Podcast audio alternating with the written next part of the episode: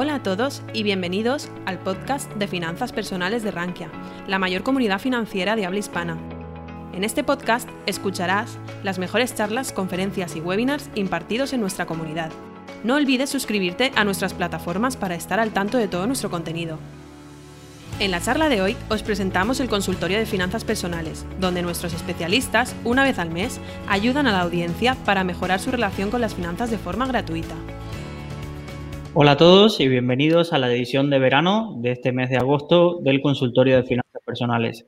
Como me habían pedido, y para los primeros, el equipo de contenidos y de audiencia de Rankia estará resolviendo vuestras dudas acerca de finanzas. Generalmente era yo solo, Luis Ángel Hernández, que eh, llevo la parte de, contenidos en Rankia, pero generalmente como habéis he escuchado vuestras peticiones de no hacer monólogos yo solo durante una hora, sino que hoy tengo compañía y mi compañera del equipo de fondos, eh, Yin Su, nos estará acompañando. Recuerden este nombre porque en unos años ya veréis que dará mucho que hablar, sobre todo en la parte de fondos y sobre todo cuando se saque el CFA, donde me está pasando al lado una ojalá.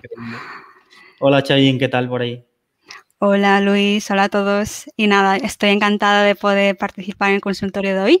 Y la verdad es que estoy un poco nerviosa porque algunos de vosotros igual me habéis escuchado en algún uh, evento online que, estoy, que, he estado en bastantes ocasiones de moderadora y de los artículos de Rankia escribo bastante, pero es la primera vez que participo en un consultorio, así que si me equivoco cualquier cosa, por favor, tened compasión en mí. tranquila que no te volveremos a invitar si te equivocas. Así que... vale. Nada, eh, como nos habéis eh, ido dejando y para los que nos escucháis en podcast, que cada vez sois más y nos dejáis vuestras dudas, eh, recordad que podéis escribir a consultorio.rankia.com y para los que estéis en directo podéis dejar vuestras preguntas por el chat. Eh, teníamos una pregunta que nos había llegado esta mañana. Podríamos empezar por ahí mientras van dejando las preguntas y, y debatimos sobre eso, ¿vale? Sí, perfecto. Pues esta mañana eh, Vicente nos había hecho la siguiente consulta. Nos dice, eh, he leído en diversos medios la importancia del interés compuesto en las inversiones. El concepto teórico lo tengo claro, sin embargo, en la práctica no sé dónde aplica. En fondos que acumulan los dividendos, en la reinversión de dividendos en la compra de acciones, ¿podrían poner ejemplos de productos donde actúa el interés compuesto actualmente? Gracias. Esta es una pregunta muy típica porque la gente escucha hablar del interés compuesto y le da vueltas y vueltas y es un concepto que, no lo acaba de entender. Y, no me parece eh, una, que haya que martirizarse por no entenderlo, sino que hay que verlo con ejemplos, ¿vale? Y, os voy a poner un ejemplo sencillo para entender el interés compuesto y disculpar los que ya lo sepáis, pero, pero eh, Vicente tiene una duda muy clara, es, vale, ¿y esto del interés compuesto al final cómo funciona? ¿Cómo lo veo en la práctica? Vicente, imagínate que, tengas eh, mil euros, ¿vale? Vamos a empezar por un caso común. Había otro usuario que se quejaba de, siempre habláis como si fuéramos millonarios y aterrizar más a los casos de gente que tiene mil euros. Vamos a empezar con un caso de mil euros. Imagina que ganas un 10% en el año. Al final del año, tu cuenta, el valor que aparecerá en tu cuenta será de, eh, ese 10% será de 1.100 euros, ¿vale?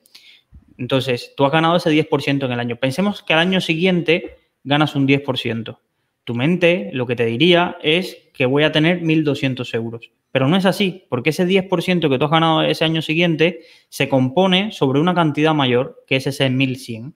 Y en, tendrás eh, 2.000, Shayin, ayúdame con los cálculos mentalmente, serían 2.210, entiendo, 2.210 al segundo año.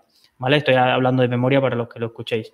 Entonces, evidentemente, ese 10% cada vez se va a aplicar sobre una cantidad mayor. Entonces, eh, en los fondos o en un capital, cuando hablamos de el interés compuesto, cómo aplica y por qué es importante no descapitalizarse, lo importante es entender que, por ejemplo, todos esos dividendos que tú recibes, imagínate una cartera de 10.000 euros que recibe 100 euros sobre, eh, de dividendos. Esa cantidad de dividendos al final, si tú la vuelves a invertir, porque evidentemente si la tienes en liquidez, la liquidez no compone, es decir, tú no aplicas un 10% sobre lo que tengas en liquidez, aplicas un 10% sobre lo que está invertido, eso tienes que invertirlo. Y es lo que sucede en los llamados fondos de acumulación y demás. Todos los dividendos que cobran esos fondos que pueden tener, vamos a pensar un fondo o un ETF de 100 millones, que sea de acumulación. Significa que todos los dividendos que él vaya cobrando los vuelve a invertir en comprar más acciones de esa compañía y evidentemente, si esa compañía se revaloriza, tendrá más patrimonio, pero si esa compañía cobra, cobra dividendos, evidentemente, si ese fondo eh, vuelve a cobrar dividendos de esa compañía, tiene más acciones de esa compañía, por lo tanto, vuelve a cobrar más dividendos. Y ese proceso es una bola de nieve que va creciendo y creciendo y sobre todo que en el corto plazo la gente lo suele eh, subestimar porque ve impactos muy pequeñitos.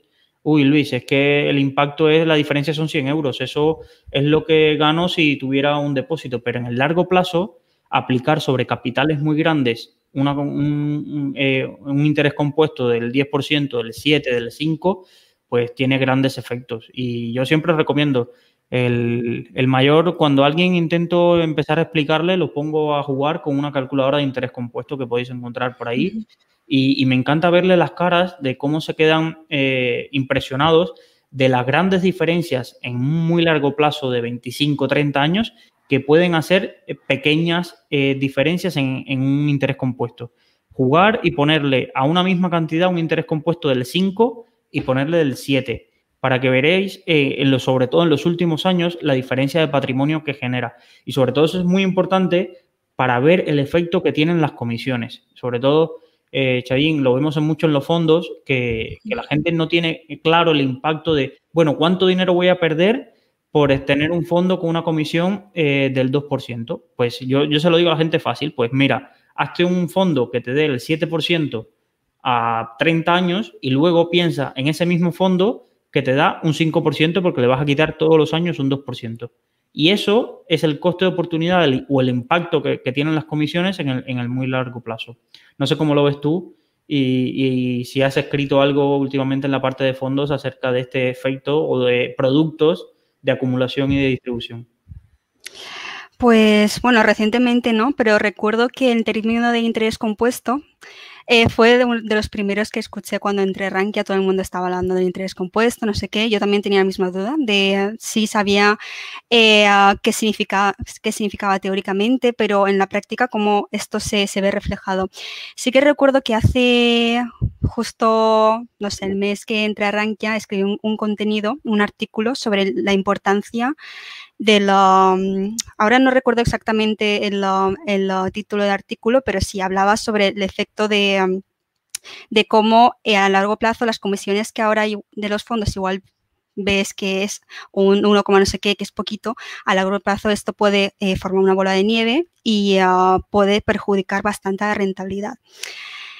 Eh, también eh, relacionado a, este, a, lo que estamos comentando, veo que Asier nos ha preguntado cómo sabes si, un, si un fondo es de acumulación.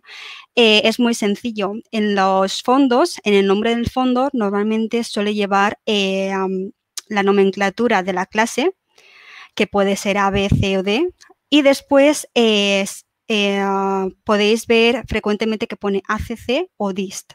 Si pone ACC significa que es un fondo de acumulación, si pone DIST es un fondo de distribución. Eh, si veis que no pone esto en el nombre del, fondo, pues podéis acudir al folleto del mismo, que seguro que lo podéis encontrar. Y ahí es importante entender dónde podéis encontrar esa información si no aparece en el nombre del, del fondo. Generalmente muchas veces aparece en el nombre del fondo y si no aparece muchas veces por defecto es de acumulación. Es decir, lo raro es que sea de distribución. ¿Vale? Entonces, ¿dónde podemos ver eh, eso? Pues, eh, como decía mi, compañera Chayín, generalmente en el folleto del fondo está. Y además, eh, muchas veces si es de distribución, también te aclara cada cuánto reparte dividendos, porque esta es una duda muy frecuente que tienen los usuarios. Oye, yo me quiero crear una cartera de ETFs, de ETFs que inviertan en Dividend Aristocrats y quiero que me tenga una periodicidad de pago de dividendos como si yo mismo tuviera esas acciones. Entonces, eh, no solo tienes que buscarte un ETF que tenga reparto de dividendos, es decir, que sea distribución, sino que tenga una periodicidad que a ti te haga simular esa estrategia. Porque imagínate que tienes un ETF que te paga de distribución que te paga eh, anualmente pues tú todos los dividendos que has ido acumulando en el ETF los cobrarás anualmente. Y tú para tu estrategia quizás de independencia financiera no sé qué, necesites unos cobros más periódicos. Pues tendrás que buscar una frecuencia de pago, un ETF de frecuencia de pago trimestral, semestral, cuatrimestral, que son, que son las más comunes. Eh, son, son las más comunes. Entonces, lo tienes en el folleto del fondo, que puedes ir, tú pones el leasing del fondo y vas al folleto de la gestora y lo encuentras. En Morningstar, en la parte general, también si bajas un poco, ahí también te aparece eh, si, es de, si es de acumulación o si es de distribución. Y otra vía es muchas veces esa que, os comenta Chayin, en la página del comercializador también lo tenéis y en el propio nombre del fondo, si no está muy recortado por la web, el proveedor de datos que te lo está mostrando, también, también lo podéis encontrar. Pasamos a la siguiente pregunta. Eh, nos llega de Jorge Alonso, que gracias Jorge porque has hecho el cálculo eh, eh, de cómo sería un interés compuesto de un capital de 1.000 al 10%. Jorge, ya que estás y, que lo tienes ahí, pon a 20 años cuánto, cuánto impacto sería con un 10%, cómo serían el año 20, 21 y 22 para que veáis cómo cambia, sobre todo los que estáis en directo, los que no me estáis escuchando, lo, repetiré, porque eh, Jorge nos comenta, el primer año tienes 1000, el siguiente año 1100, 1210, 1331 y 1464. Es decir, no ha salido de pobre. Es decir, seguimos siendo pobres a pesar de haber ganado cinco años seguidos eh, un, un 10%, que eso es Mm, sobre todo los que nos estáis escuchando ahora, ganar cinco años seguidos un 10% tiene muchísimo, muchísimo mérito. Pero veréis en el año 21 y 22, 23, cómo los saltos son muy, muy grandes y ahí es donde se ve el efecto del, interés compuesto. Pero mientras Jorge nos hace el cálculo, eh, nos pregunta, ¿qué porcentaje de la cartera repartes entre dividendos, growth e indexados?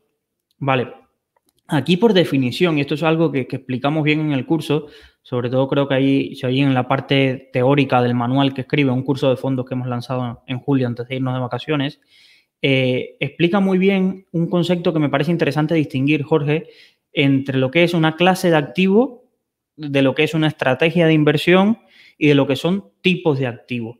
Porque mezclas ahí un poco de tres conceptos o de estilo de gestión que que pareciera como que, como que son excluyentes o, que son lo mismo y estamos hablando de dos cosas distintas. Por ejemplo, primero mencionas indexados. Entonces ahí lo que estamos hablando es un estilo de gestión, ¿vale? Eh, por separar. Y estilo de gestión, ahora mismo hay dos, o fondos de gestión activa o fondos de gestión indexada, ¿vale? Puede, después aparece otra tipología de estilo de gestión que puede ser un hedge fund, pero eso es más eh, tipos de tipologías de fondos, ¿vale? No, entonces yo me quedaría con indexados y de gestión activa.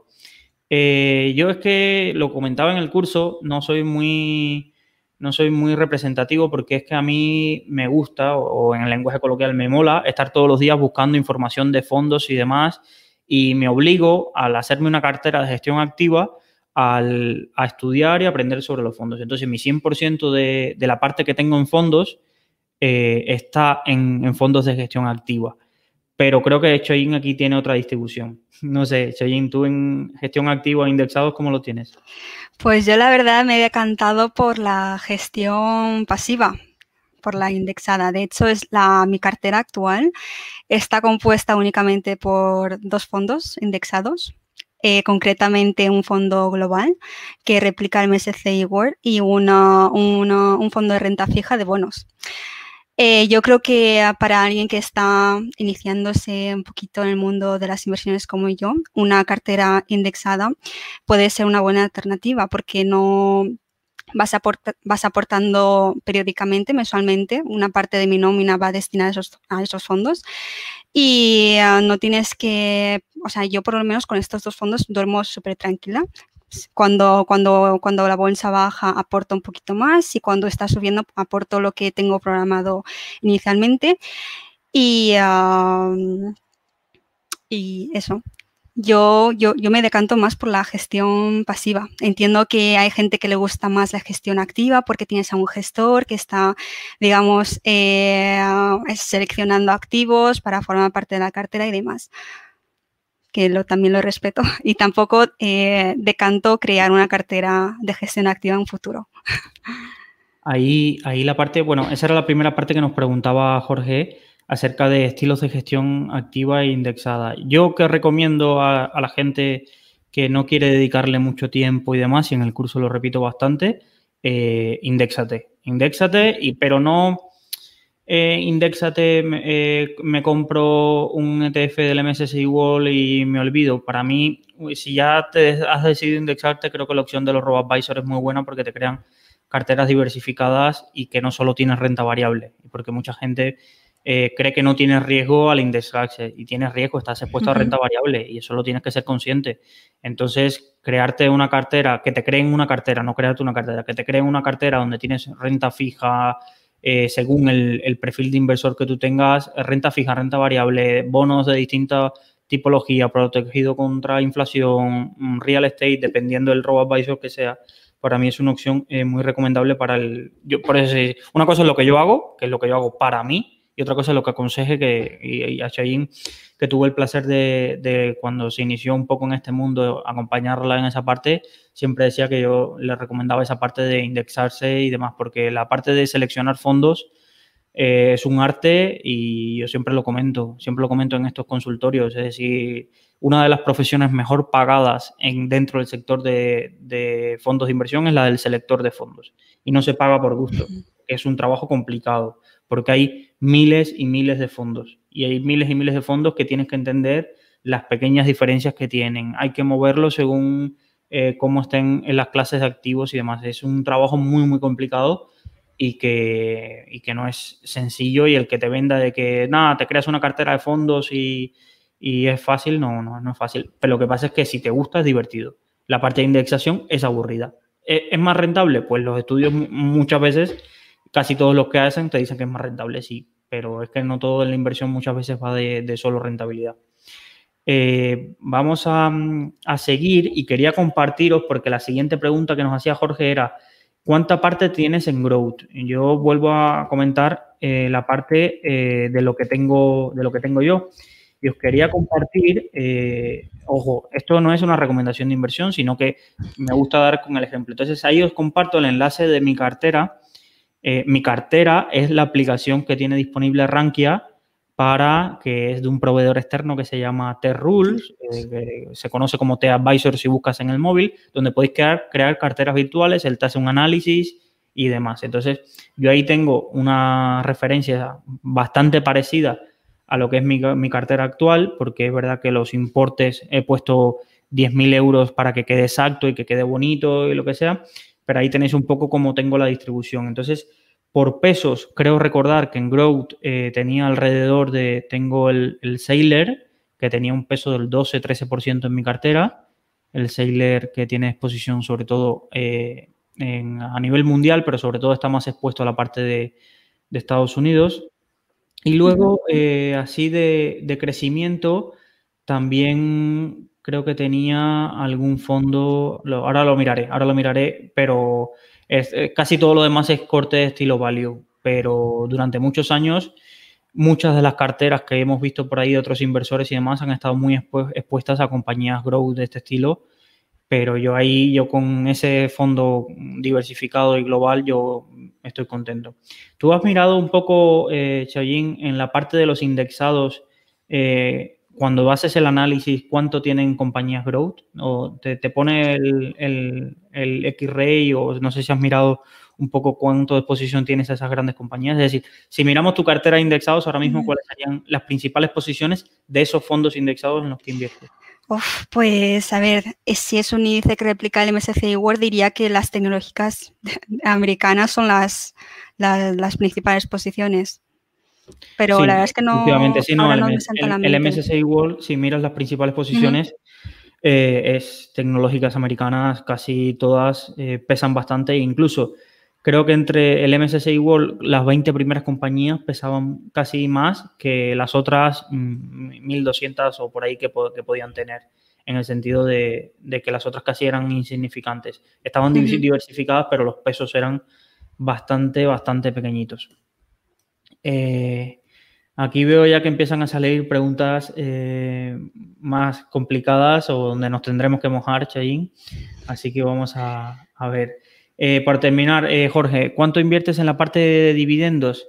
Yo ahí no tengo nada. ¿significa que mis fondos no inviertan y no cobren dividendos? Para nada. Evidentemente, los fondos invierten en compañías que cobran dividendos, pero no tengo un fondo que replique una estrategia eh, de, o de dividendos aristócratas o de utilities para cobrar dividendos. Hoy salía en nuestra web un artículo de, un broker, ClickTrade, donde hablaba acerca de diferentes ETFs que, eran interesantes para invertir en compañías que repartían eh, altos dividendos. yo esa parte no tengo nada, no, no, no, me llama demasiado la atención, ha tenido muy buenos resultados, miro la parte de renta variable del fondo de Baelo y, es, tiene compañías muy buenas, pero me interesan más las compañías que, esa parte de, reparto de dividendos. No, es una estrategia que me, que me haya llamado la atención, aunque le puedo encontrar el sentido, sobre todo para patrimonios muy, muy altos, esa parte de componer con una estrategia de que te pague dividendos para que puedas mm, mantener un estilo de vida sin descapitalizarte muy fuerte para determinados gastos, le puedo encontrar sentido. Nos pregunta Fernando, buenas tardes, eh, una forma sencilla de conocer las distintas clases que tiene un fondo de inversión.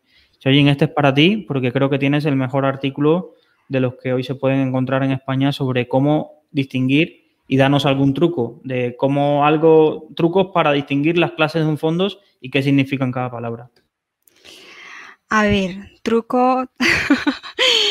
hay, que, hay que investigar. O sea, yo creo que no, hay, no existe ninguna forma rápida de, de saber cuántas clases de, de, fondos tiene cada fondo, o sea, cuántas clases de fondo tiene cada gestora.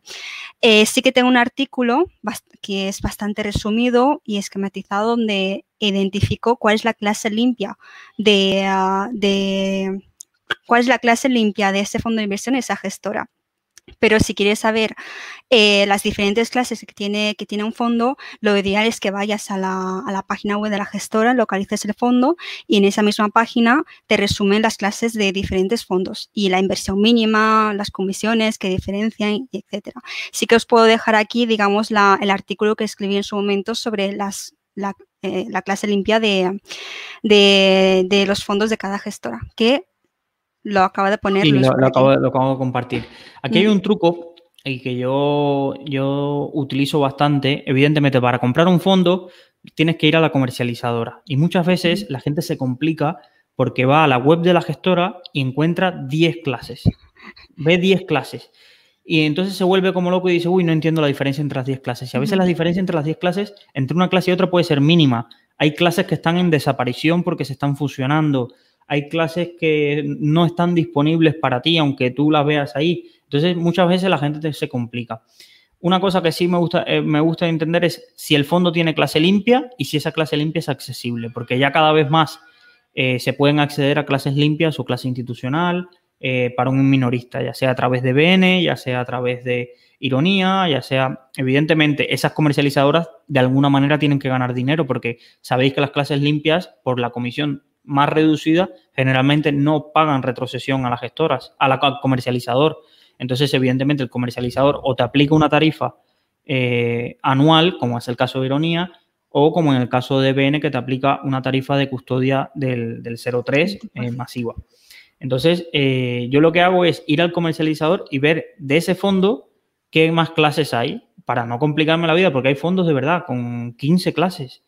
Y de las 15 clases en tu comercializadora hay dos y tú te matas buscando en fondos e intentando encontrar la diferencia. El otro día me escribió un, alumno eh, del curso y es verdad, había un fondo de Vanguard que no había manera, tú cogías los dos prospectos, eran dos easing distintos, por eso sabíamos que eran dos clases distintas.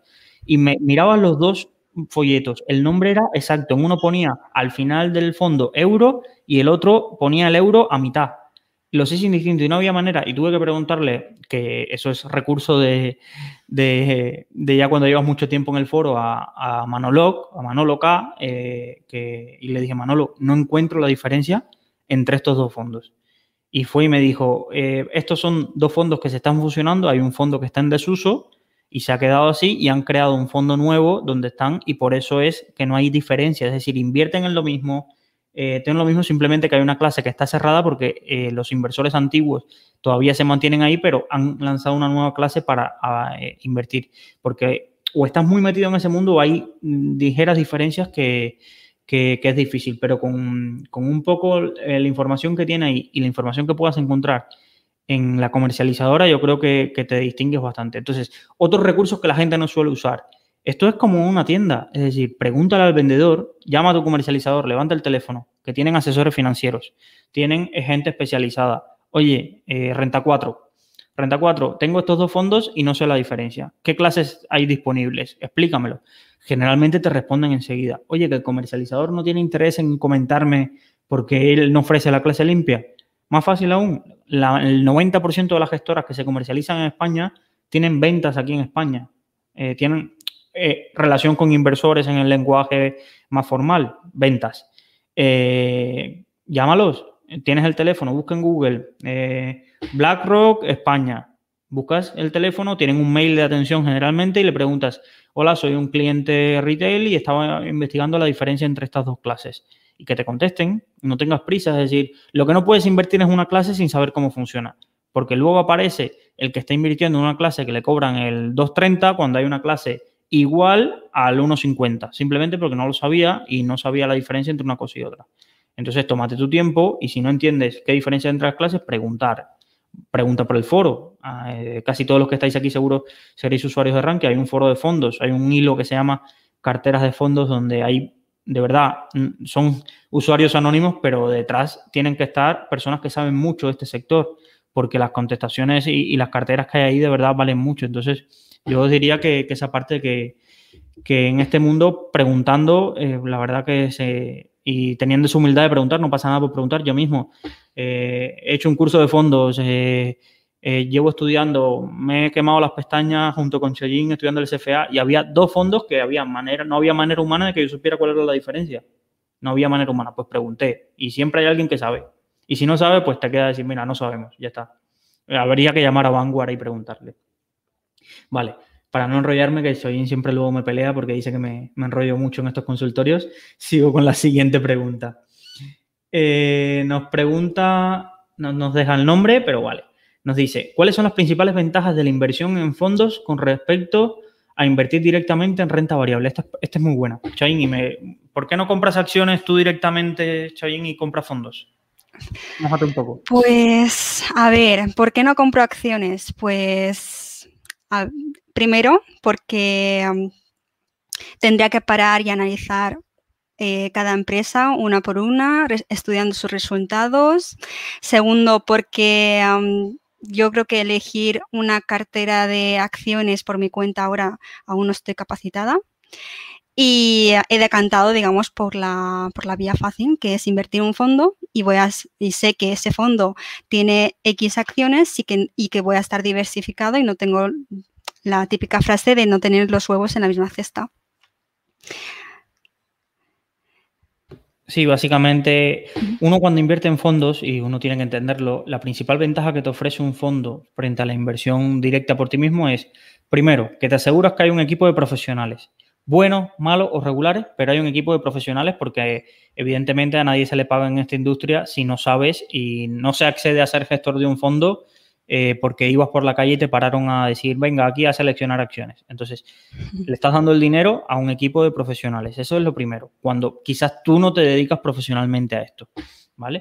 Segundo, básicamente, eh, por un tema de comisiones, en un fondo tú te puedes exponer a tener, por ejemplo, en mi cartera de fondos, bueno, ya no comento la cartera de un fondo indexado hecho in, como puede ser el MSCI World, que tiene miles de acciones, eh, eh, te ahorras una gran cantidad de comisiones. Porque imagínate en un broker normal español que te cobra 10, eh, 15 euros por comprar acciones internacionales y tú quisieras tener 100 eh, acciones, eso ya son 1.500 euros en comisiones.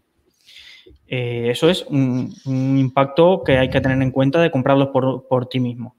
segundo, evidentemente, tú a veces quieres invertir en renta variable Mm, china, asiática, y tú estás en España. Tú no entiendes chino. Es decir, te lo voy a poner así, es decir, tú no entiendes chino, tú no has pisado Japón, tú no entiendes las compañías, es decir, y tener la posibilidad de lo normal sería, pues no invierto en eso porque no entiendo nada, pero es que puedes buscar gestores especializados en ese activo que al menos te aseguras de que tienen una especialización en ese, en ese tipo de activos, que tienen eh, especialización en análisis de compañías, y demás. Lo que sí no puedes es creer que invertir en fondos es la panacea. Eh, te otorga diversificación, profesionalización, te otorga una reducción de costes, pero no es la panacea. ¿Puedes perder dinero invirtiendo en fondos? Sí, un montón de gente los pierde. Pues eh, por cada fondo que se crea que gane dinero, hay tres que se borran y que se eliminan que, pierden dinero. Porque invertir es complicado. Si fuera fácil, estaría ganando dinero todo el mundo. Entonces, eh, ¿qué pasa? que en la parte de fondos eh, mitigas bastante el riesgo de cagarla en grande con un activo, que es lo que pasa con mucha gente. Hay muchísima gente que yo veo a menudo en Twitter o en LinkedIn o que tiene sus propios blogs que son buenísimos analizando compañías, brillantes, pero eso les lleva muchas veces a han encontrado una idea de inversión que parece que les cree que es tan buena, tan buena, tan buena, donde tienen que decidir poner el 60 y el 70% de su dinero. Y no es que pase todos los días, pero a veces ha pasado y recientemente en muchas de estas compañías a veces pasa de que esa compañía por X o por Y eh, se pega a la hostia y esa persona ha visto cómo desaparece el 60-70% de su patrimonio por una decisión errada de inversión. Aquí el fondo se puede equivocar en una o dos compañías, se puede equivocar en el timing, pero por las reglas de diversificación que se le exige un fondo, no vas a perder el 100% de tu dinero a no ser que esté apalancado, evidentemente, pero ya el que se quiera meter en fondos apalancados, para eso que vaya al casino. Es decir, la gente que dice, no, es que mi fondo perdía y cuando entra a mirar el folleto del fondo, el fondo es triple apalancado, eh, no sé qué, es que, hijo, es que te metías en, algo que tenía mucho más riesgo casi que salir tú y empezar a regalar dinero en la calle. Entonces, ¿te podía salir bien? Sí, te podía salir bien, sí, pero tenías todas las papeletas, habías comprado todas las papeletas para que te saliera mal. Entonces, yo he sido, eh, por ejemplo, yo en mi caso, eh, yo lo he comentado varias veces de, mi patrimonio, está ahora mismo 60-40. 60 en fondos y 40. Pero, ¿qué parte tengo en fondos? La parte que es más familiar, donde me gusta que sea más a largo plazo y quiero aprovecharme de la fiscalidad favorable que hay en España para los fondos de inversión. Y la parte que tengo en acciones es la parte donde me gusta un poco eh, probar, ver alguna compañía, no meterme a hacer eh, grandes análisis fundamentales, pero sí entender un poco por qué la ha comprado determinado gestor o darle una vuelta un poco a, ese tipo de oportunidades que veo, pero es más oportunista y especulación que otra cosa. No estoy comprando y vendiendo todo el día pero sé que es una posición de especulación porque yo no tengo un conocimiento profundísimo de 30 horas acerca de esa compañía. Sé a lo que se dedica, sé sus números y sé que en algunos momentos que está atravesando por un mal momento, pero no me he hecho un análisis forense contable como puede hacerte un gestor profesional como puede ser José María Díaz Vallejo, Rebusner, es que no lo he hecho. Entonces, por eso sé que esa parte que tengo en acciones, mañana se puede ir a cero y me dolería, pero es que se puede ir a cero porque yo no he hecho mi trabajo en esa parte, ¿sabes? Entonces, pero, pero me gusta tenerlo porque es un poco mm, esa, esa, no es adrenalina, sí, adrenalina, a otros le llamarán ludopatía, de tener tus posiciones por tu cuenta, de, decir, vale, voy a intentar entender eh, si puedo ver una parte del ciclo favorable a una compañía o, o, simplemente que no ves tan negativa las cosas como quizás otros ven. Hay gente que siempre ve negativo el mundo y que todos los siempre encuentra una razón para vender. Y yo siempre intento encontrar razones eh, para comprar, pero porque siempre pienso que a largo plazo el mundo será eh, positivo, alcista. Es decir, si pensara que el mundo se va a acabar mañana, pues me dedicaría seguramente el, el poco dinero que tengo a vivir y demás. Va. Voy a la siguiente pregunta. Eh, y nos pregunta Cristóbal, que es un fiel del canal, una pregunta difícil, pero me voy a mojar, ¿eh? me voy a mojar. Quizás no debería, pero me voy a mojar. No sé si hacer el curso del arte de invertir o el invertir desde cero. ¿Tú tienes alguna preferencia? Gracias. Eh, sí tengo preferencias. Sí tengo preferencias y entre el original y la copia me quedo con el, original. Y estoy siendo muy duro, ¿eh? Y no me estoy ganando amigos. Eh, aquí en Rankia tuvimos eh, la posibilidad de hacer el curso del arte de invertir hace algún tiempo y conocer a Alejandro hace muchos años y conozco personas que se han hecho ese curso y Mm, me da, eh, puedo dar fe de la calidad del proceso y del curso de Alejandro. Del otro no puedo dar. Es decir, del otro, de la otra persona, lo único que conozco eh, es que tiene un canal de YouTube y que comparte ideas muy parecidas a las de Alejandro y que fue analista de, ahí. Pero de ahí fuera no he visto un track record y, no he visto. ¿Significa que, que, el otro curso es malo? Para nada. Para nada. Seguramente el que empieza habrá aprendido muchísimo con su canal y con su contenido, pero no le, no le llama, es decir, para, eso, de verdad, uno tiene un fondo y el otro tiene un canal de YouTube. Entonces, pues me quedo con el que tiene el fondo. Pues al menos me va a contar cosas en la industria y se está jugando ahí su dinero todos los días. Entonces, aquí, Choy, no, no eso que ya me busco enemigos yo solito, ¿eh? Pero no te metas en eso, quédate tú más neutral, por si así, así luego puedes salir tú a ser amigos por ahí. Entonces yo me quedo con el de Alejandro, sin duda, ¿vale? Quizás no, no he mirado ni, ni, precios, ¿eh? No he mirado precios. No he mirado precios, quizás uno sea más barato que otro, ahí ya no puedo decir. Pero sobre todo también os digo, el curso de Alejandro Estebarán es para quien quiera dedicarse a analizar compañías o analizar sectores. Nadie piense que se va a meter en un curso, en un curso como el de Alejandro Estebarán y le van a enseñar qué es un dividendo o qué es una acción, eh, no sé qué. No, no. El curso rápidamente sube bastante de nivel. Esas cosas de qué es un dividendo, chicos, eso está gratis. En, eh, y, y, yo me parece bien que eso no se enseñe en un curso, porque eso está gratis. Eso está gratis. Es decir, si yo pago un curso y pago una cantidad, es por aprender algo que no esté gratis por ahí o que me lo expliquen de una mejor forma. ¿Vale? Entonces no esperéis que yo es que no tengo ni idea de bolsa y porque vi un vídeo de YouTube que me salió de, de este chico y me cayó bien, eh, voy a aprender, voy a meterme aquí. Si no, ahí estás perdiendo el dinero porque, porque necesitas una base que si no la tienes, no vas a aprovechar el curso. Y lo otro es, no, es que yo quiero eh, indexarme y utilizar un RoboAdvisor. No pagues el curso de Alejandro Estebarán que te va a enseñar a analizar compañías, porque es que no tiene nada que ver una cosa con la otra. Es decir, tú lo que quieres es indexarte y no sé qué, pues mírate cursos o léete guías de indexación y demás, pero no te hagas un curso de analizar eh, por fundamentales una microcap canadiense, no, no, no, compagina. Pero si quieres dedicarte a análisis fundamental, es de los mejores cursos que hay en España. Porque la alternativa que es pagarte un máster en el IEB por 20.000 euros, hacerte el CFA y dedicarte cinco años, entonces mm, yo ahí, por eso tenía mi opinión.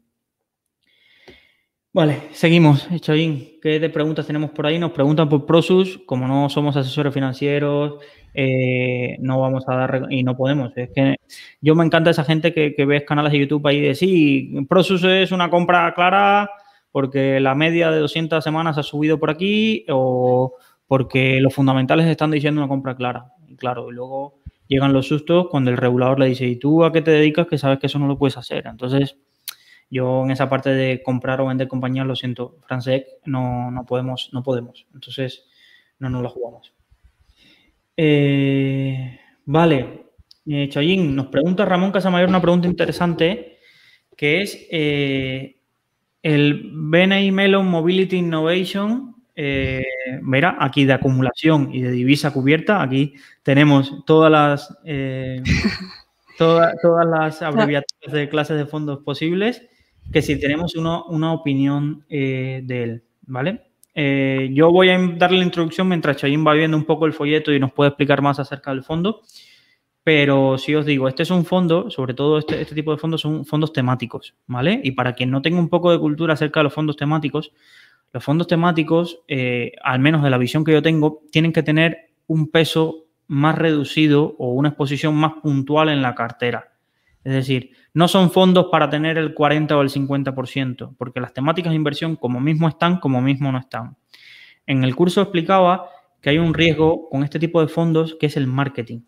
Yo le veo dos grandes riesgos a, estos fondos de temáticas y megatendencias, que uno es el marketing, es decir, que sea un nombre para captar fondos, el fondo tenga un nombre súper bonito, Next Generation, eh, Space, y que parezcan películas de, de Spielberg y demás, y que luego al final dentro eh, de la carcasa no haya nada. Y lo segundo que siempre intento eh, revisar en este tipo de fondos es que el gestor tenga un conocimiento especializado de esa materia. O que el equipo gestor, evidentemente estas grandes casas, BNI Mellon, BlackRock y demás, tienen tanto capital y tanto dinero que generalmente en esos equipos de esos fondos temáticos tienen un ingeniero aeroespacial, en los fondos de medicina tienen cuatro doctores, cinco eh, de, que analizan genética y tres analistas fundamentales. Entonces, revisaría en este fondo quiénes son los gestores, qué track record tienen en esta estrategia, eh, por qué sacan este fondo y demás, y lo miraría. No sé, Choyin, si tú has podido ahora, mirando un poco el fondo, decirnos un poco las características, cuáles son las principales posiciones. ¿Qué sí, sí, lo tengo, bueno, está en la página web de Morgenstein y por lo que veo eh, es un fondo bastante reciente, se creó eh, en 2018. Eh, no tengo ahora información sobre quién es el gestor, y de lo que lleva en este año, pues lleva un, 14, un 16,42% de rentabilidad. Como no tenemos histórico, solo tenemos la, la, rentabilidad este año. Después invierte en 100% en renta variable, principalmente en Estados Unidos, algunas empresas europeas y un poquito de Asia emergente. Y se centra principalmente en el sector tecnológico, con, alguno, con algún porcentaje en empresas industriales y de consumo cíclico. Actualmente las cinco mayores posiciones se centran en Alphabet, ANSYS, eh, MP Materials, Nvidia y Aptic. A ver. Cuéntame, a mí lo que siempre me duele, cuéntame cuánto me cuesta invertir en esta mega tendencia de movilidad. Pues enseguida te lo digo. Comisiones a ver, entiendo que puede variar entre clases, pero al menos la clase que estoy viendo ahora, que es la A, porque la W no, la consigo localizar, eh, 1,98% de gastos corrientes. El año pasado, en la caída de, marzo, si tienes a mano las rentabilidades por, meses, mira a ver si la puedes consultar. ¿Cuánto, ¿Cuánto cayó este fondo? A ver, que un segundito, que mi ordenador está tardando un poco en procesar hoy. Eh, mm, mm, pues en el primer trimestre del año pasado, uf, un 19,90%, un 19,9%, menos 19,90%. En el segundo trimestre pegó, digamos, un, un subidón de un 32,91%. Y en el tercero... Sí, aquí, aquí para responderle un poco al, usuario que preguntaba es, ¿tú quieres tener un fondo especializado en movilidad o en innovación, las nuevas formas de automoción, de movilidad y demás? Eh, entonces lo que tendrías que hacer, los pasos son el siguiente, ¿vale? Primero decidir eso. Segundo, ¿qué peso quieres jugar en tu fondo, en tu cartera de fondos a esto? ¿Vale? Tercero, buscar si hay algún ETF disponible de esto para que tengas una referencia de, vale, cómo lo están haciendo estos fondos con respecto a, la opción más barata que es invertir en el ETF de esta, tema, de esta temática. ¿Vale? ¿Qué diferencias hay entre la cartera de STF y la cartera que tiene este gestor especializado en movilidad? ¿Vale? Y luego las comisiones. Entonces, yo, ese es un poco el proceso súper abreviado de qué debería plantearse en este sentido. Si a partir de ahí ves que en este análisis la, no puedo decir la palabra, lo malo de, este análisis es que solo tiene dos años. Entonces, no, no, no has comparado este fondo, cómo lo hizo este fondo frente al ETF cuando la caída de 2008 o, bueno, de marzo de 2020, pero es que ahí cayó todo discriminadamente, entonces tampoco se puede ver la habilidad del gestor. Pero, pero pegarle una vuelta a eso, a esas cositas, ETFs, otros fondos de... ¿Es el único fondo de esa temática? Porque, uy, ¿por qué esta casa ha sacado un fondo de esta temática y más nadie? Más nadie ve oportunidad en la movilidad. Entonces, dale una vuelta y, yo a partir de ahí, yo tengo algún, ahora mismo no tengo ningún fondo de esos, de estos temáticos, pero, pero sí, por ejemplo, Enrique, yo creo que este fondo estuvo en la cartera de Enrique Roca hace algunos meses, me suena. Y no. sé, me suena alguno de Benny Melon, pero no sé si era este. O no, era otro de temática Dime, perdón. Era, me suena uno de 5G de Benny Melon, no sé por qué, pero no, era de New Berman, el de 5G. Bueno, estos fondos temáticos es lo que te digo, hay que, hay que darle, hay que dedicarle tiempo porque, porque no estoy diciendo que es un mal fondo, ¿eh? ojo, ¿eh? ojo, pero hay que dedicarle tiempo, no es tan sencilla la, decisión. ¿Vale? Eh, siguiente pregunta que tenemos por ahí, ya he visto que varios me han advertido de que, de que nos caerá, me caerá a mí un poco de, crítica, pero bueno, es que si no, no es un consultorio de fondos, es ahí eh, bastante light, entonces, em, eh, un, consultorio de finanzas, si hay que venir aquí a decir lo que uno piensa. No digo que esté, me equivoco más lo que acierto, pero al menos os digo lo que pienso.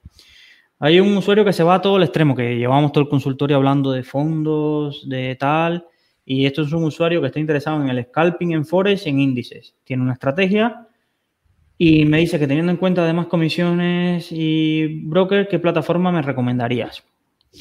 A ver, eh, uno de los problemas que te, te, vas a encontrar y seguramente lo, habrás notado es que muchos, muchos brokers eh, banean o no, o no permiten operativas de scalping, ¿vale? Te puedes encontrar muchos que, te, que no te permitan hacer eso o que en cuanto detecten, ellos se llama sobreoperación, eh, esa parte eh, te lo limiten. A partir de ahí, eh, yo me iría a, en, este, en esta parte, como he visto hacer tantas y leo cada caso de los que me, llegan todos los días al foro, de, de malas, de las gráficas que las pintan como quieren, de que no hay una seguridad tal, siempre trabajaría con brokers que tengan o sede en España o aunque sean internacionales que operen en España. Yo, mi, mi norma siempre es, yo no opero este tipo de estrategia, entonces no, no puedo darte un análisis más profundo, pero siempre le, digo a la gente, opera con gente que esté en España o con oficina en España, que puedas acudir a la CNMV, mostrarle dos pantallazos y la CNMV te dé protección.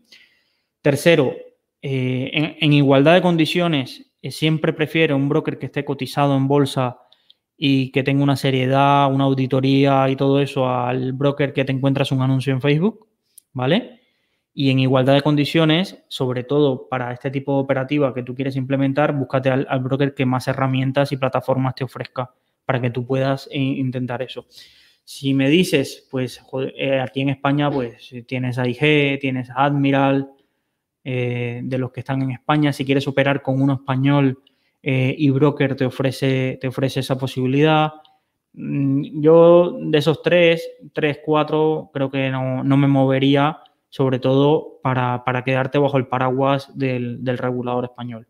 Pero ya te digo, ¿eh? tienes que revisar bien y preguntar cuando abras la cuenta, hey, ¿me permiten hacer scalping? Yo tengo esta operativa, ¿me la permiten hacer? Eh, porque muchos se llevan el susto cuando les cierran las operaciones por este tipo de, prohibiciones.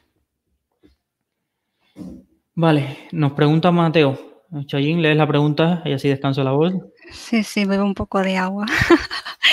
eh, Mateo nos pregunta que para invertir en bolsa es invertir en una opción y habría que invertir en más de una empresa para diversificar, como en fondos.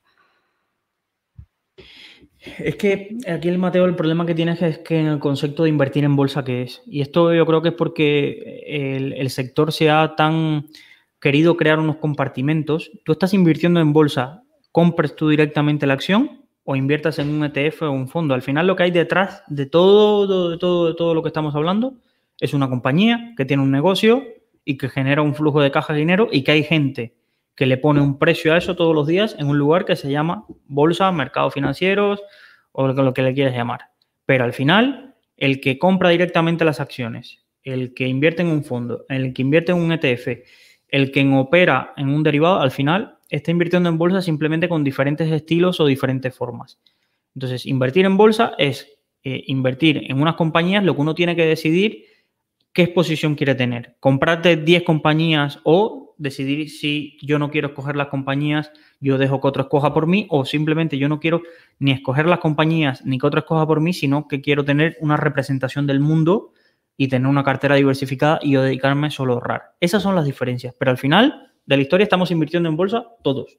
Esto, el, libro de Paramés, una de las cosas que más me gustó era la claridad con que explicaba esto, porque pocas veces te lo, cuentan así. Al final tú estás invirtiendo en bolsa, eh, tengas el estilo que tengas, tengas eh, lo que sea, a no ser que estés eh, teniendo, comprando pisos por ahí, que eso no es invertir en bolsa, pero la mayoría de cosas al final se resumen en que tú eres propietario de unas empresas que generan unos flujos de caja o un dinero y que eso y su crecimiento hace que la gente le otorgue un precio u otro todos los días en el mercado. Hay días que, como eso es del libro de Graham, que mm, sin razón eh, se decide que esto vale eh, 10 veces, eh, un 10% más, hay días que dices no ha cambiado nada y esto vale un 5% menos. Son cosas irracionales así, pero esto es el mercado porque en el mercado al final lo que hay detrás es cuando yo estoy comprando algo, hay alguien que está pensando justo lo contrario que yo. Entonces, eh, evidentemente es creerte que tú tienes un poco más de razón que ese que está vendiendo o que ese que está vendiendo simplemente no, no tiene, no quiere esperar a ese largo plazo o ese tiempo de periodo de inversión en que tú quieres. Va, vamos a por la siguiente pregunta. Aprovechar a, a, que está aquí hoy con nosotros, si queréis eh, preguntar acerca de... Yo siempre voy y le pregunto, Cheyenne, cuéntame de esta compañía china que es, o de estos fondos. Ah. No, no, no, no, sí son una buena opción de inversión, pero sí es verdad que muchas veces eh, te da una visión totalmente distinta o de compañías que no, que no sabías ni que existían, porque es, es bastante curioso eh, la ignorancia que tenemos eh, desde nuestro lado, es decir, nosotros conocemos lo cercano, es decir, el otro día me enteré de un banco brasileño que era inmenso y lo estaba mm, rompiendo en Brasil, pero es que yo, claro, no tenía conocimiento. Vale, Bueno, nos para pregunta eso Ramón- podría sacar un consultorio específico. un consultorio específico de consultorio de China. ¿Cómo invertir en China? Me lo, me- me lo apunto y me lo apunto y ya sabes que, que en alguno de estos días te lío para, que, para sacar eso. Nos pregunta Ramón. Hola chicos, pensando en volver a los fondos españoles, he visto los incentivos de los asesores y los gestores están bastante desalineados, poca transparencia en general. ¿Qué opináis de vosotros? Eh, Ramón, ¿me quieres mandar a la cola del INEM?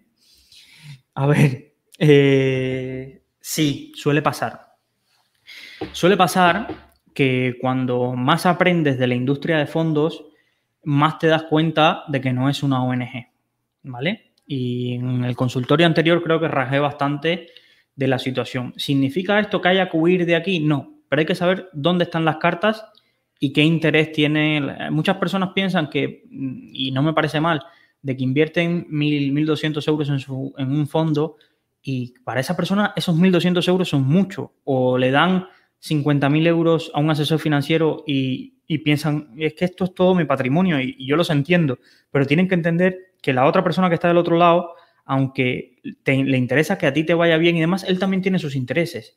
Y el que está, cuando tú vas a la banca, a la oficina, él tiene unas normas que para cobrar el bonus eh, anual tiene que vender tres hipotecas, colocar 10 fondos de inversión y vender eh, ocho préstamos personales. Y no es ni más mala persona, eso es su trabajo. Lo que pasa es que mucha gente sigue pensando en el sector financiero como que la gente son ONGs o que la gente eh, va a pensar por ti antes que por la empresa. Y generalmente son empresas y por eso muchas veces terminan desilusionados porque algún gestor, uy, yo invertí en este fondo porque estaba este gestor que me gustaba, pero de pronto me he enterado de que este gestor se fue hace un año del fondo o que ya no gestiona el fondo hace un año y yo no me he enterado. ¿Y por cómo no me ha avisado? Si yo vine aquí por él. Es que funciona así, es que le pagaron más y se fue y, y no le interesó a verte tú que lo escuchaste en una conferencia, lo escuchaste en un programa de radio y quedaste enamorado de cómo comunicaba y no sé qué, y decías, uy, ahora que yo acabo con mi dinero, que lo tengo que mover a otro sitio, que tengo una comisión, y dices, pues es que, es que pasa así. Entonces, eh, hay que entender un poco aquí eh, los incentivos de cada uno, los incentivos de la gestora, los incentivos del comercializador, los incentivos del asesor financiero y quitarnos la inocencia de que todo es gratis. Es decir, eh, no es gratis. Y significa, y, además yo no quiero que sea gratis, porque seguramente si veo, si me, me, lo venden demasiado de que es gratis, es que no me estoy dando cuenta cómo esa persona está sacando partido de mi capital y demás. Entonces, mm, yo prefiero, prefiero de verdad que me lo vengan de frente y me digan, yo, comercializador, te tengo que cobrar 99 euros al año para que me salga rentable ofrecerte eh, fondos de clases limpias. Oye, ya llevaré mis números y me daré cuenta si me sale rentable eso o no. O yo, asesor financiero, te tengo que cobrar un 0,3 porque las retrocesiones, ya hay los fondos que, que me ofrecen retrocesiones las han disminuido un 50% y necesito cobrarte un poco más a ti porque si no, no me salen los números. Y yo entiendo, el asesor financiero tiene que vivir, pero prefiero saberlo a pensar, a, a no saberlo y que todo esto ocurra por atrás de mí y, y, y que no me dé cuenta. Y, y, yo no digo que una industria, cada vez los criterios SG y la normativa que tienen que cumplir y cada vez el conocimiento de los inversores hace que no pasen desapercibidos las malas conductas y la mala praxis. Y entonces cada vez yo creo, o al menos soy ahí un poco idealista, de que en la propia presión hará que las malas praxis y las entidades que hacen mala praxis se queden sin patrimonio y no haya incentivos a, ese tipo de, de operativa. Pero la realidad es la que es. Entonces, seamos conscientes, formémonos eh, y, y, así cada vez nos podrán engañar menos. Engañar menos. Hay mucha gente que cree que los gestores de fondos todos son millonarios y no es así. Es que hay gente que, que no puede dejar su profesión habitual del día a día y sobre todo en España, eh, la pregunta de Ramón iba sobre los fondos españoles, hay una gran parte de los gestores independientes en España que tienen que tener otra profesión. Entonces tú no te puedes esperar que ese gestor tenga una profesión, se dedica a analizar compañías en su tiempo libre y que te responda a los dos minutos eh, una pregunta que le hiciste por Twitter y que te enfades porque no te responda porque es que, es que no les da la vida, básicamente porque tienen una familia. Entonces, o, pensar que ese gestor que es independiente y que gestiona, y que gestiona 3 millones tiene posibilidad de poner contra las cuerdas a un Ambank o a un Renta 4 para ofrecer un fondo del 0,40 de comisión. Y, yo veo mucha gente enfadada con, con, la gente que saca fondos y dice, uy, carísimo, 2%. Es que o tienes mucho dinero o tienes una capacidad de traer patrimonio rápido a un comercializador o el comercializador saca números y dice, yo no te dejo poner una comisión del 0,3 porque pierdo dinero contigo. Y, ya empezamos por un 2% y cuando tú me demuestres que traes patrimonio, yo te dejo, yo te dejo que vayas bajando un poco a poco las comisiones. Pero, pero es que mucha gente a veces veo eso, que le exigen a gestores cosas que, el gestor evidentemente dice, yo aquí no, no puedo hacer nada. Es decir, es la industria. Entonces, cuando la industria se vaya moviendo poco a poco, veremos cada vez cosas más, eh, más acercadas a lo que uno, al ideal que uno tiene, ¿vale? Eh, cuando Vanguard no existía, eh, los, e los, productos que ofrece hoy Vanguard eran carísimos y tuvo que llegar Vanguard a romper eso, pero ¿qué, ¿cuál es la diferencia con Vanguard? Que básicamente los dueños de Vanguard son los partícipes. No hay un fondo de capital riesgo detrás ganando millones de millones, no hay cuatro accionistas eh, súper grandes, no, se revierte, ¿vale? Entonces, va, siguiente pregunta. Vamos allá. Eh, ¿Qué opináis sobre los nuevos fondos indexados ponderados al PIB del mundo? ¿Tienen futuro? Yo creo que Chayin aquí que nos preguntan acerca del My Investor ponderado al PIB del mundo. ¿Tienes alguna opinión de ese fondo? Pues la verdad es que leí sobre su lanzamiento, pero no profundicé mucho en, Ah, en, ese fondo. Pero vamos, yo, yo confío en que, la, en, que la economía irá creciendo, así que todos los que sean índices, tengo buenas perspectivas sobre ellas. Básicamente, aquí MyInvestor lo que ha hecho es sacar un fondo indexado eh, y darle una vuelta de tuerca, porque si sacas un fondo indexado al SP500 o al MSCI World y, es más caro que un fondo indexado eh, de Vanguard o un ETF de Vanguard, evidentemente no, iba a captar patrimonio. Y le da una vuelta de tuerca interesante, que es decir, vamos a darle la distribución de pesos por países según el PIB.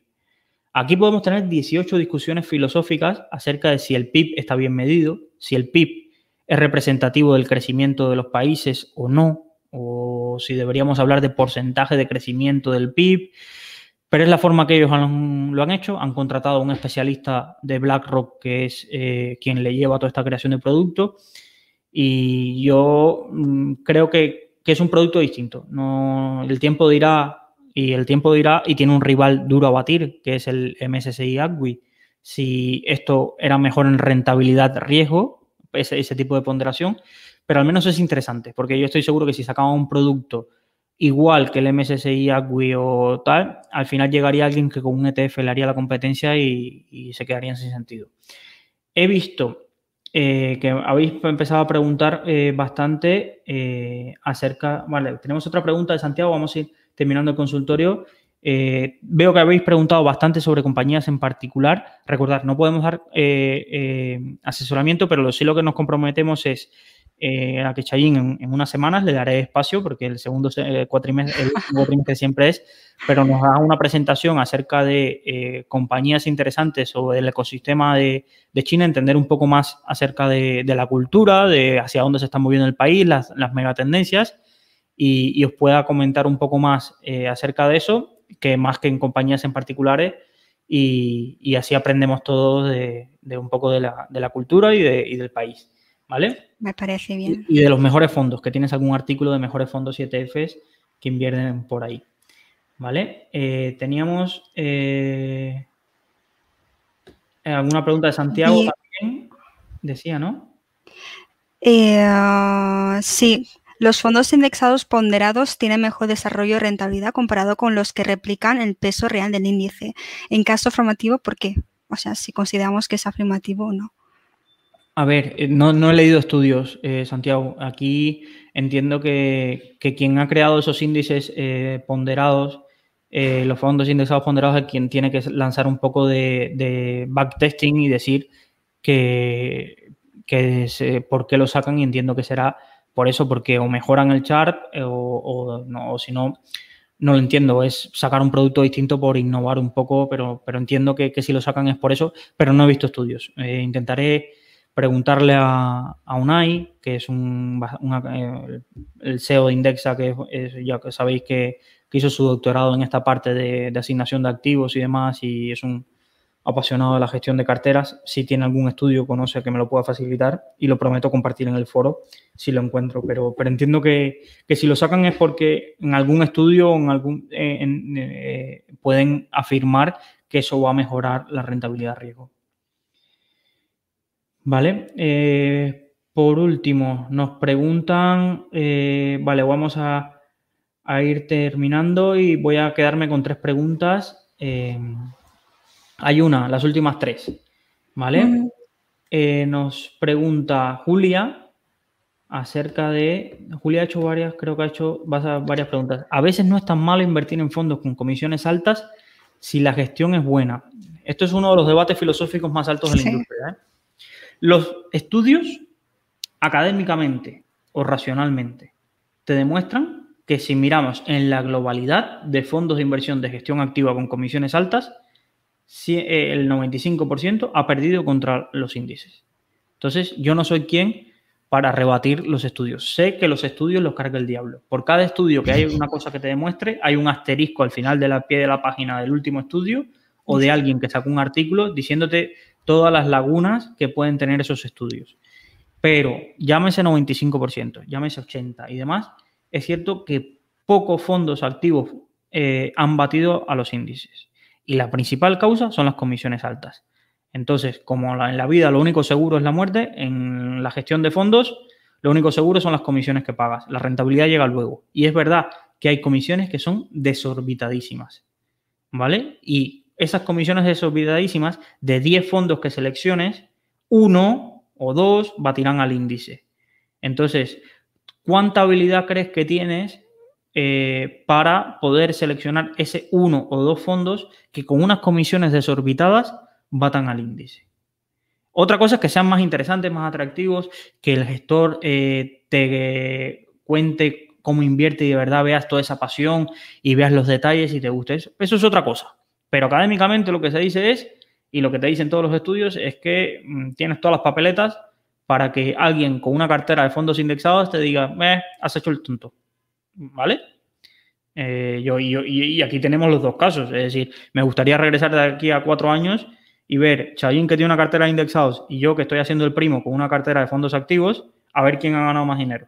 Espero que yo, pero los estudios dicen que tengo todas las papeletas para, perder dinero contra, contra Chayin, que está en una cartera de fondos indexados. Entonces, eh, yo tengo, y acabo de pasar hace un rato la cartera que, tengo, pero es más porque me gusta este mundo y, me, no me vería indexado, mm, pero, pero lo reconozco. Seguramente alguien con una cartera un Renato, de estos usuarios de Twitter que se quedan unas carteras de fondos indexados, o un Valentín o, Enrique Gallego en Rankia, eh, seguramente me enseñarán su rentabilidad en 10 años con carteras indexadas y ponderadas o, competir contra la cartera indexa o de Finicens y me, seguramente me ganarán, no lo sé, pero es que y es mi, manera de aprender es invertir, entonces así lo hago. Entonces, no, bueno, me estoy liando. Y, tengo, dije que quedaban dos preguntas. Nos preguntan por el Matthew Asia Small Caps. Este es un fondazo, ¿eh? Estoy casi seguro, Chain, confírmame si tiene cuatro o cinco estrellas. Y, la verdad es que me da pena no saber, eh, no tener más información sobre él de las que haya podido yo averiguar.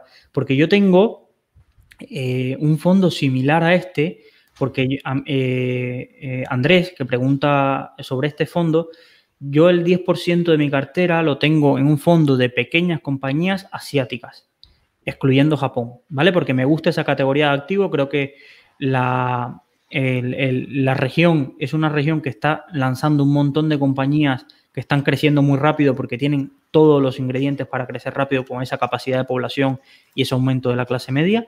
Y yo estoy jugando ahí, pero eh, estoy eh, invirtiendo a través de un fondo eh, de, de Deutsche, de, bueno, de DWS, que invierte aquí. Y, me gustaría analizar alternativas y, le pegaré un vistazo. Eh, ¿tienes a mano alguna, algo de info de este fondo? Vale, sí, tiene cinco, cinco estrellas por mi Sí, es que me sonaba mucho que, que este era de los que lleva tiempo con eso. Y la verdad es que va, va genial. Y por países, eh, y por países, eh, ¿cómo tienen los pesos dentro de Asia? Porque Asia es un mundo, ¿eh? A ver, tendría que entrar en la ficha. Al menos en Morningstar pone que emergente, o sea, diferencia entre emergentes y desarrollada. En emergentes tiene un 61 con 52% y en Asia desarrollada 37,28. Un poquito en Estados Unidos, 1,20. Perfecto. Eh, sí, sí, esto es un, gran fondo. Eh, me lo apunto, me lo apunto a ver si, le saco tiempo y saco un artículo analizándolo, porque, porque este fondo es verdad que de esta gestora tiene dos o tres bastante, bastante buenos, pero es una gestora que se comercializa en España, pero como no tiene representantes aquí y demás, se conoce muy, muy poquito, la verdad. Pero es una, gestora muy, que tiene dos o tres fondos bastante interesantes. Eh, nos, tenemos Mm, muchísimas preguntas, chicos. Eh, os diría, como siempre os digo, eh, aquí está cayendo en Valencia una, tormenta que no sé si podré llegar a casa y mejor que, salga ya. Eh, gracias por vuestro tiempo. Para las preguntas que se han quedado, por favor, o me podéis escribir por el foro o escribir a luisangel.rankia y a xavin.rankia.com. E intentamos durante el largo de estas semanas responderos y darnos nuestra visión. Ojo, recordar, es decir, las caras os lo dicen, no estáis hablando con personas de 50 años en este sector, os damos nuestra visión, ¿vale? Eh, y, la, y nos tomaremos nuestro tiempo para analizar y daros la mejor respuesta que encontremos, ¿vale? Pero a partir de ahí, hacer vuestro propio análisis. Muchísimas gracias. Gracias a todos los que nos escuchan por podcast eh, y, que hacen que el consultorio de finanzas sea uno de los más valorados en la categoría de finanzas en iBox. Así que nada, suscribiros si os gusta y nos vemos el próximo mes. Muchísimas gracias, Sejin, y espero que no me abandones en próximas ediciones. Muchas gracias a todos. Si te ha gustado nuestro podcast, te invitamos a que nos lo cuentes en los comentarios. Además, no olvides suscribirte a través de tu plataforma favorita o el blog Rankia Podcast para estar al día de todas las novedades.